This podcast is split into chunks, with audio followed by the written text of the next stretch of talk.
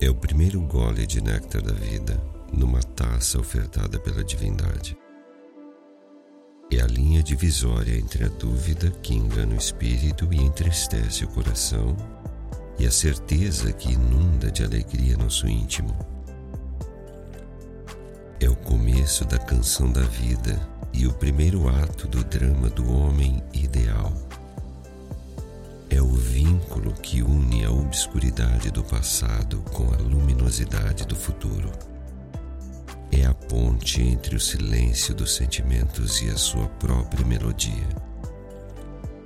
É uma palavra pronunciada por quatro lábios, proclamando o coração um trono, o amor um rei e a fidelidade uma coroa.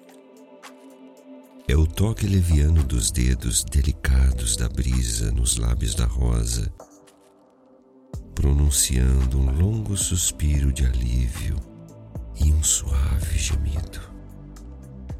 É o começo daquela vibração mágica que transporta os amantes do mundo das coisas e dos seres para o mundo dos sonhos e das revelações é a união de duas flores perfumadas e a mistura de suas fragrâncias para a criação de uma terceira alma.